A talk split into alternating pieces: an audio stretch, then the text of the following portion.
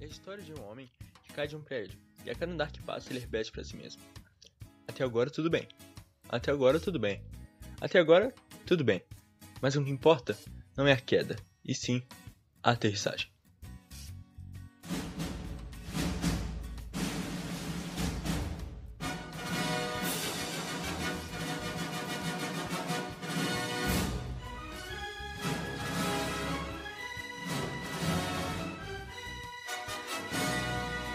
Cinema Mil Grau. É com essa anedota que eu começo o Cinema Mil Grau de hoje. Eu sou Miguel e nós vamos falar de um filme francês de 1995 que retrata muito bem o que a gente viveu e ainda vive, e que voltou, um assunto que voltou à tona nas últimas semanas. Este é La Reine. La Haine é muito, muito, muito bom. Ganhou três César, um deles sendo de melhor filme. Ganhou um Cannes e ainda ganhou alguns, alguns prêmios menores na França. Isso tudo fica mais impressionante ainda quando você descobre que por causa da mensagem anti-polícia e anti-governo, o filme não recebeu nenhum incentivo do Estado. Até por isso que ele foi produzido na década de 90 e ele é todo preto e branco. Porque eles não tinham dinheiro para comprar uma câmera colorida de qualidade suficiente para o filme. Mas tá, vamos falar um pouco sobre o enredo. Os protagonistas são três descendentes de imigrantes que moram em uma região mais pobre do que. uma, uma região mais pobre da França, que são os banlieues. É tipo um subúrbio, um. a quebrada, né? Tem o Hubert, que é, o, que é negro, ele é o mais velho, é o menos violento, é o mais sensato, ele é o que tem mais experiência dos três. Tem o Sad, que é um, é um árabe, ele é descendente de árabe. Ele é o mais jovem, é o mais inocente. E também tem o Vince, que para mim é o mais importante. Ele é um descendente de judeus do leste europeu que achou uma arma numa confusão entre os policiais, entre policiais e protestantes, pessoas não a religião, né? Mas uh, pessoas estavam protestando. E agora ele quer usar ela a arma para matar um policial e vingar o Abdel, que é um amigo deles que tá quase morrendo porque foi atacado pelos policiais. E mesmo sem aparecer no filme, o Abdel é uma parte muito importante da trama, porque é ele que cria a tensão.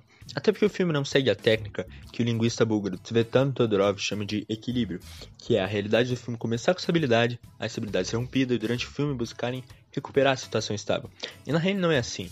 O filme caminha, na verdade, até a ruptura da estabilidade. Por isso que o Abdel é importante. A morte ou não dele é que vai causar essa ruptura. Aliás, isso é uma das coisas que mais contribuem para a genialidade do filme. Quando você não está procurando restaurar a estabilidade, a pergunta de, deixa de ser: será que eles vão conseguir resolver o problema? É, como eles vão conseguir resolver o problema? E vira. Não tem pergunta, entende? Então você tem que dar um jeito dos espectadores não abandonarem o filme no meio, igual fazem com o Sérgio Malandro. E o Kassovitz ele consegue isso por meio da passagem de tempo ele te lembra constantemente que o tempo está passando. Transforma cenas que podiam ser irrelevantes em cenas de tensão, porque você percebe que os personagens não estão fazendo nada de útil, eles estão só perdendo tempo. Mas, mas o que o filme é só um monte de cenas desnecessárias e o tempo passando? Oh meu Deus, god damn it, o tempo vai acabar, é, é bomba relógio? Não, não. Na verdade, vamos lá.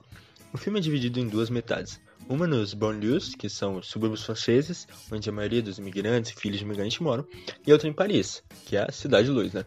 A gente consegue ver muito bem a diferença entre essas duas metades. Não só na história, mas também no jeito que a história é contada. Nos planos, nas cores e tudo mais. Na primeira metade da história, que é na periferia, você percebe que os personagens estão onde eles acham que pertencem. Os shots são maiores, mais amplos, as cores mais claras, o filme é mais calmo, mais convidativo. Já na outra metade, o filme quer mostrar que os personagens não, se, não estão se sentindo confortáveis no lugar onde eles estão. Então, os shots são mais fechados, as cores são mais escuras e o background está mais poluído. Essa foi a maneira que Kassovitz encontrou de representar as diferenças entre os imigrantes e os franceses, a diferença social e a diferença de como eles são tratados. Ah, e, e por falar em background, o background também é muito importante nesse filme. Isso é de novo Kassovitz usando a forma com que o filme é apresentado para contar sobre a história.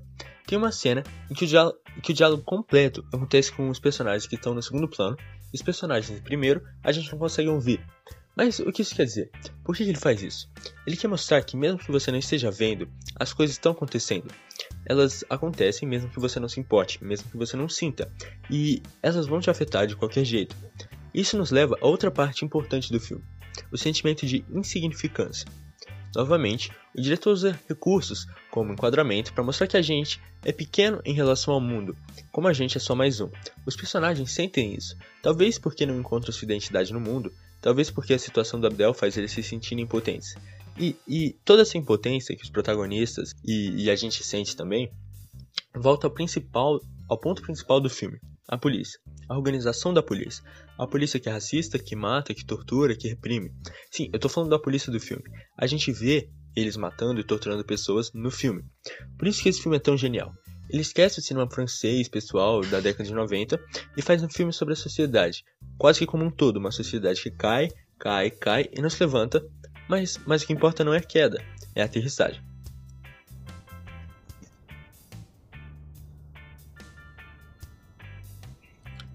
Eu fui editar o episódio e percebi que eu acabei ele sem, sem acabar ele. Ele só acabou do nada, então, então é isso. Adeus e me siga no Twitter, arroba Miguel E, Miguel IE, Miguel Y E A H. Me siga no Letterboxd de Miguel CLB, vai ser mais fácil. Sei lá, me deem grana, me mandar dinheiro no PicPay. Não sei. Adeus. Até semana que vem. Ou não. Não sei. Segue aí. E. Sei lá, velho. Vai na fé. Adeus.